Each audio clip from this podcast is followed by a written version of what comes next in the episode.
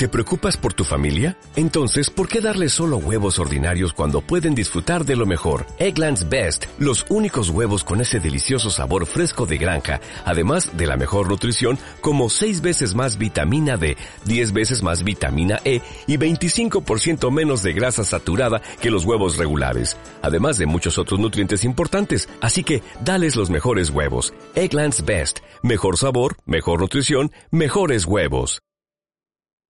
Hola, bienvenidos a Quantum Babylon, inducido con vosotros, amable Gago.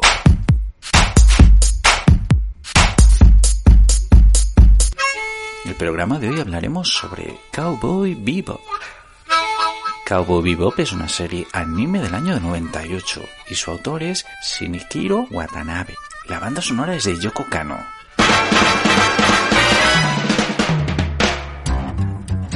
Esta historia está ambientada en el año 2071 y pertenece al género western espacial, neo-noir, ciencia ficción y con tintes de drama y humor.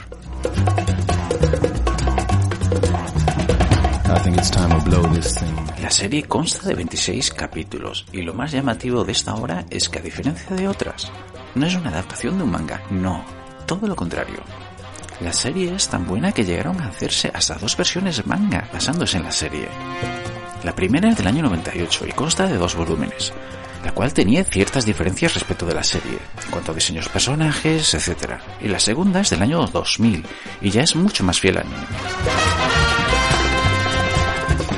Pero sin duda, el elemento que destaca a Cabo Vivo del resto de las series es que esta tiene una personalidad propia y única producida por la sinergia simbiótica que se dio a la hora de su creación entre sus autores.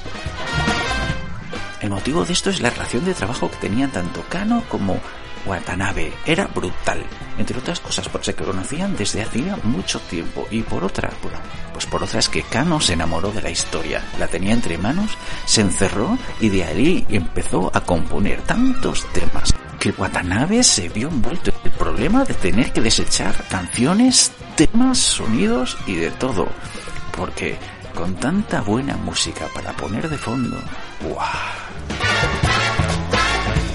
Lo bueno de esto es que su autor, Watanabe, se inspiró en la música de Kono para realizar las secuencias del anime y para inspirarse para hacer sus momentos más agresivos, los desenfrenados, las luchas, las peleas, los momentos de calma y así pasar de una secuencia a la otra con una música a todo meter.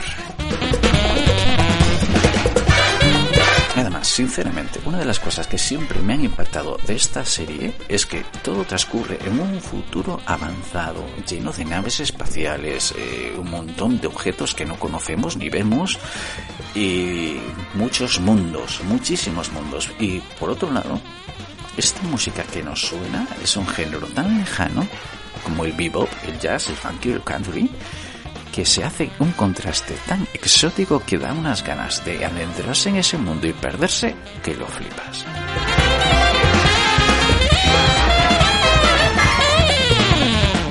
Sobre el argumento y el ritmo de la serie, podemos decir que es una serie que se basa, como pasaba mucho en aquella época, en capítulos sueltos. Lo bueno es que los capítulos sueltos tienen ciertos lazos de unión, como un hilo conductor entre todos, de forma que si ves la serie entera, te engancha, pero si los ves sueltos, los disfrutarás igual.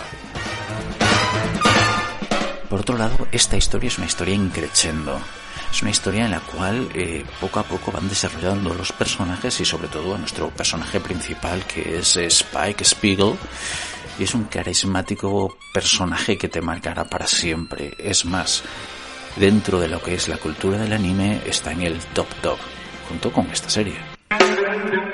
Spike está inspirado en un actor japonés que se llama Yusaku Matsuda. Es un actor que hacía películas de acción en los 90. Spike tiene un estilo de vestir propio, se desenvuelve con una personalidad arrolladora y aparte de su encanto es la forma de autoprotección que tiene. Es como si llevara un caparazón para que no pudieras ver lo que tiene dentro. Cuanto más lo conoces, más te gusta.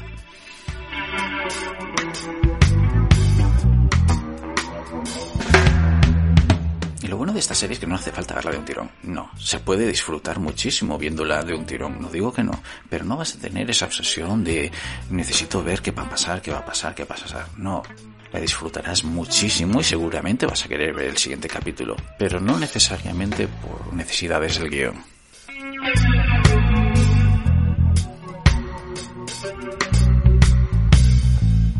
Respecto de la personalidad y desarrollo de personajes que acompañan a Spy, eh, podemos decir que es muy completa. Quizás en alguno nos gustaría ver más metraje, no digo que no, pero bueno, eso es más que nada por nuestro vicio, porque leer más, no porque no estén bien desarrollados, no, todo lo contrario.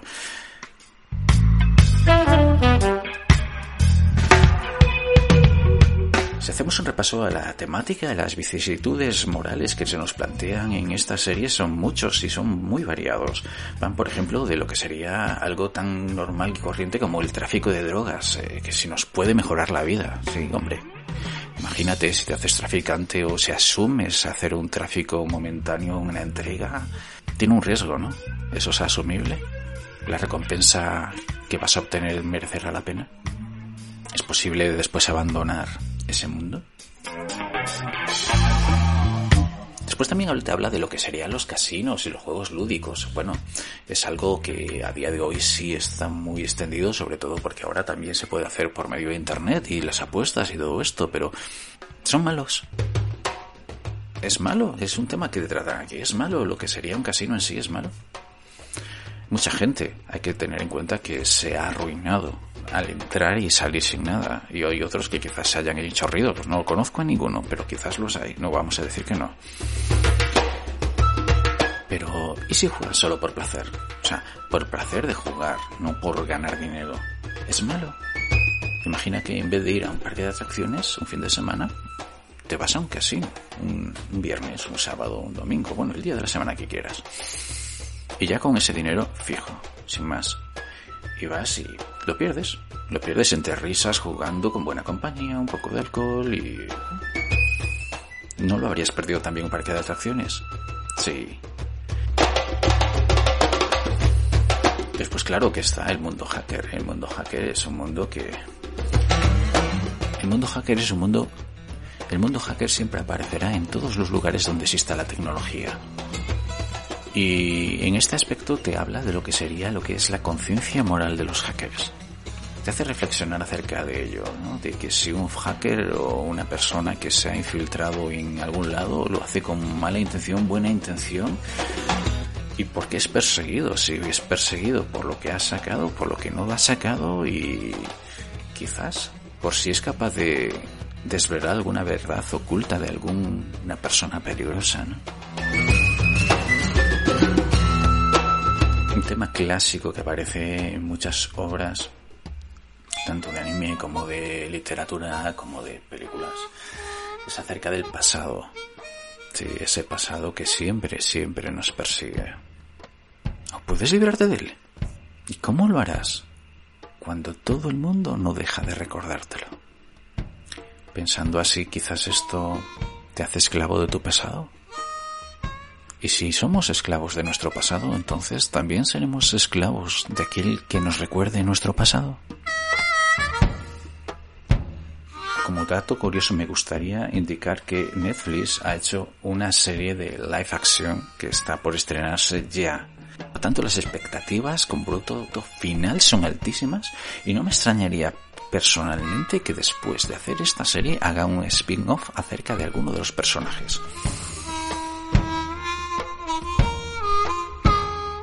Pues ya veis, Cowboy Bebop está repleta de emoción, de aventuras, al mismo tiempo tiene unas persecuciones de naves, tiros, disparos, bailes, acompañado con un guion exquisito, un dibujo increíble y cuidado, una banda sonora que nunca dejarás de oír y por eso te animo que la veas.